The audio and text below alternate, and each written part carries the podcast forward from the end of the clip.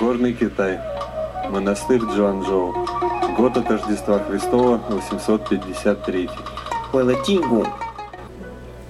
Однажды, давным-давно, великий император Китая тяжело заболел. Император сказал, у нас депрессия, у нас практически сплю. И ни один лекарь не мог найти средства от его недуга.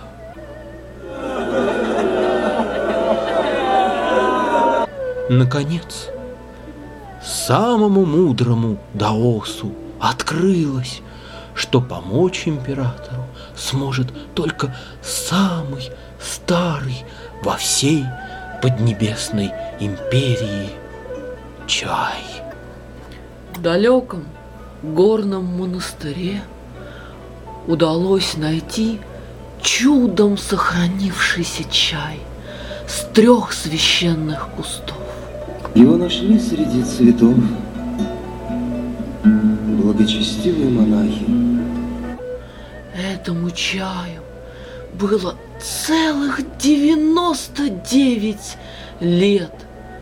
И когда император выпил настой этого чая, здоровье тотчас же вернулось к нему.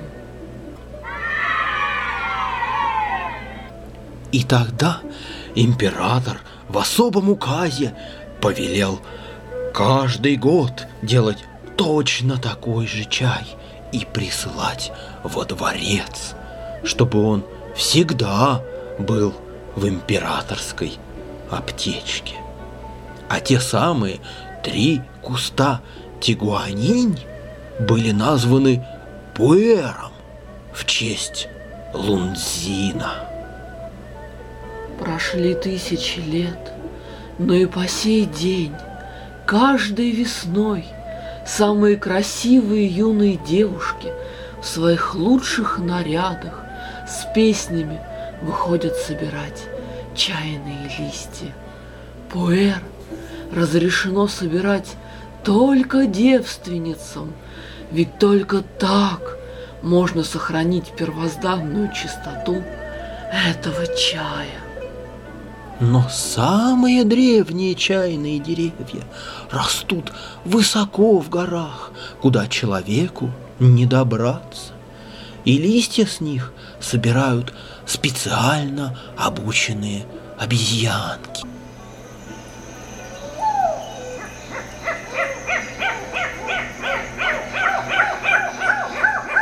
Которых одевают в красные шелковые рубашечки – чтобы охотники не перепутали их с их дикими сородичами. Собранный чай передают даосским монахам-конфуцианцам, поклоняющимся Будде. Ведь настоящий пуэр делают не на заводах и фабриках, а в монастырях под звуки молитв и мантр.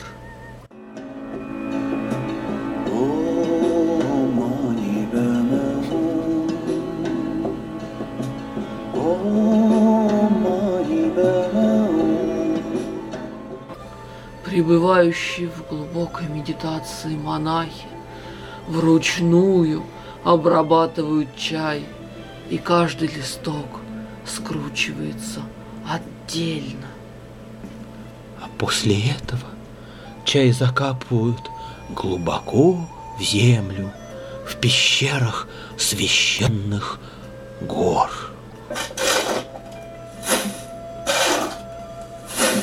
И так он хранится год за годом, созревая и впитывая энергию Земли.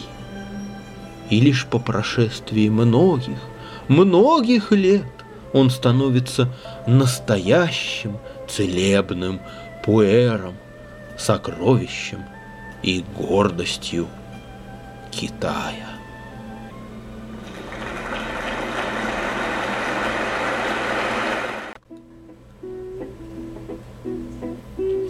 Это и есть технология производства пуэра. если верить древним легендам продавцов чая. В них также могут фигурировать драконы, фениксы и другие китайские домашние питомцы. Их можно добавить по вкусу. Добрый вечер, друзья! В эфире радио по РФМ, и сегодня мы с вами будем спускаться с небес на землю. От красивых сказок к жуткой действительности. И начнем с самого интересного. С чайных девственниц.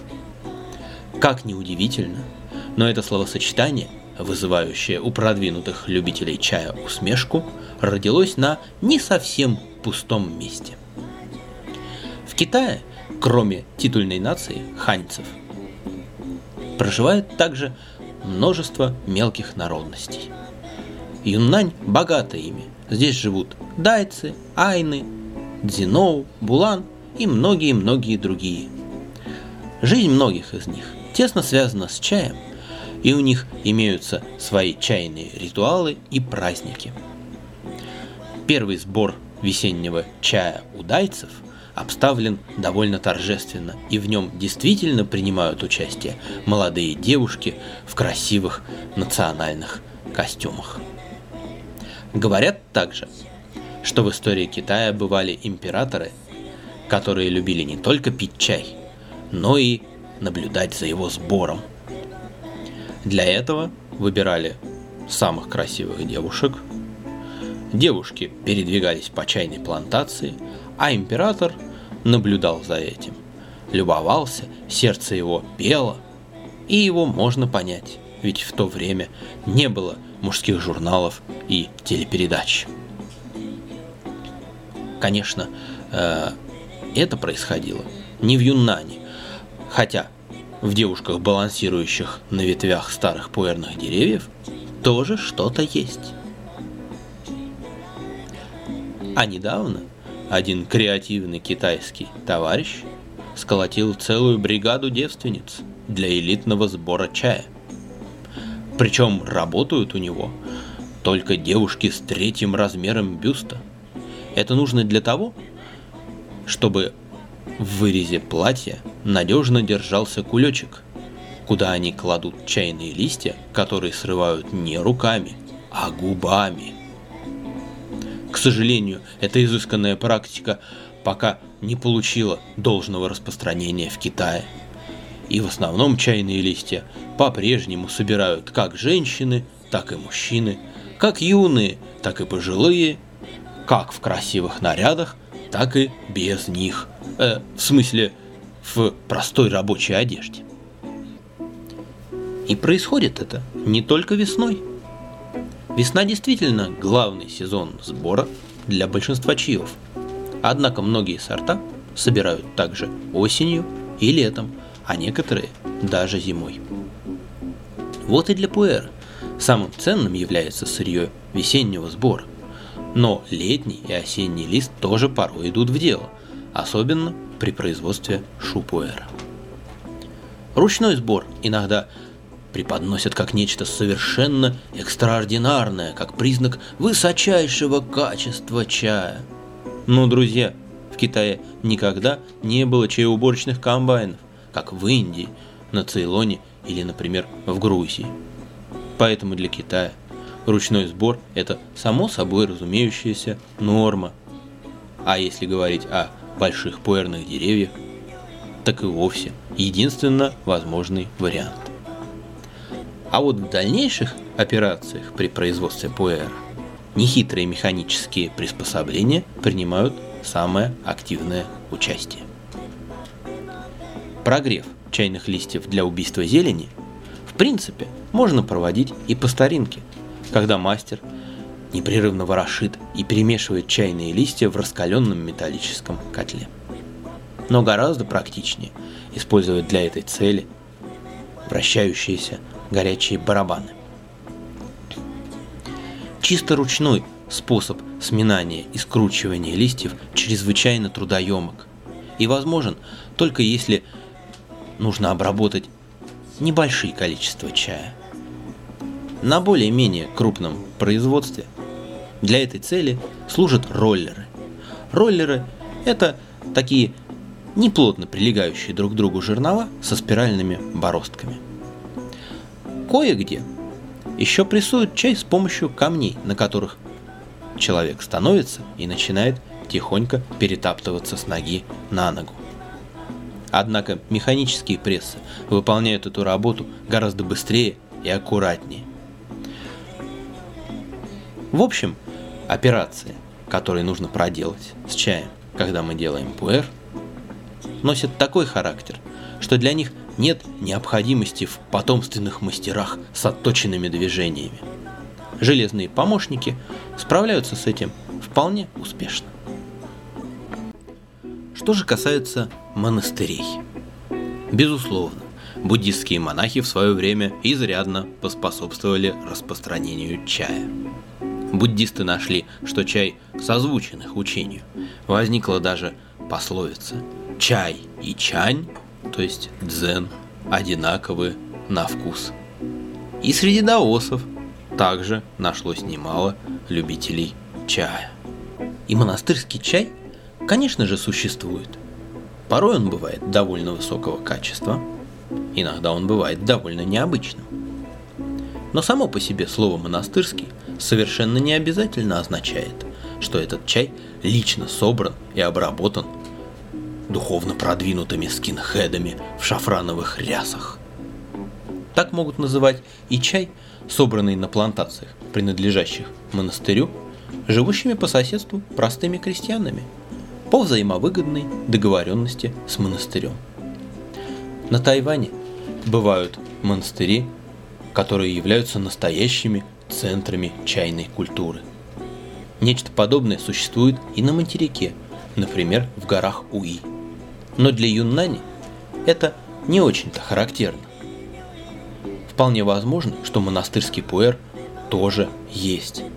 Но в любом случае, это лишь капля среди огромного моря заводских и кустарных крестьянских пуэров.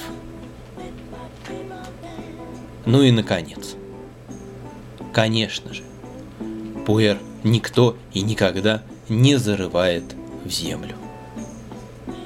Этот вымысел всего лишь нелепая попытка объяснить непривычный, сырой и землистый запах некоторых шупуэров – и более ничего.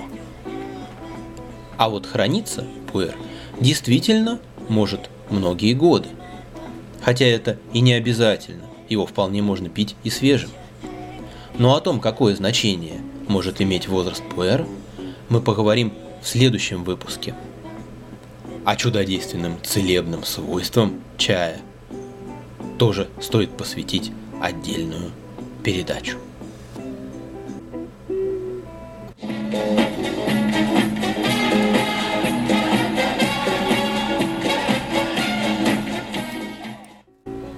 Друзья, на прошедшей неделе в нашей чайной неожиданно прозвучал вопрос. Что такое ФХДЦ? С удовольствием вносим ясность. ФХДЦ – это аббревиатура, Спасибо, Кэп! которая означает Фэнхуан Даньцун, то есть одиночные кусты с горы Феникса.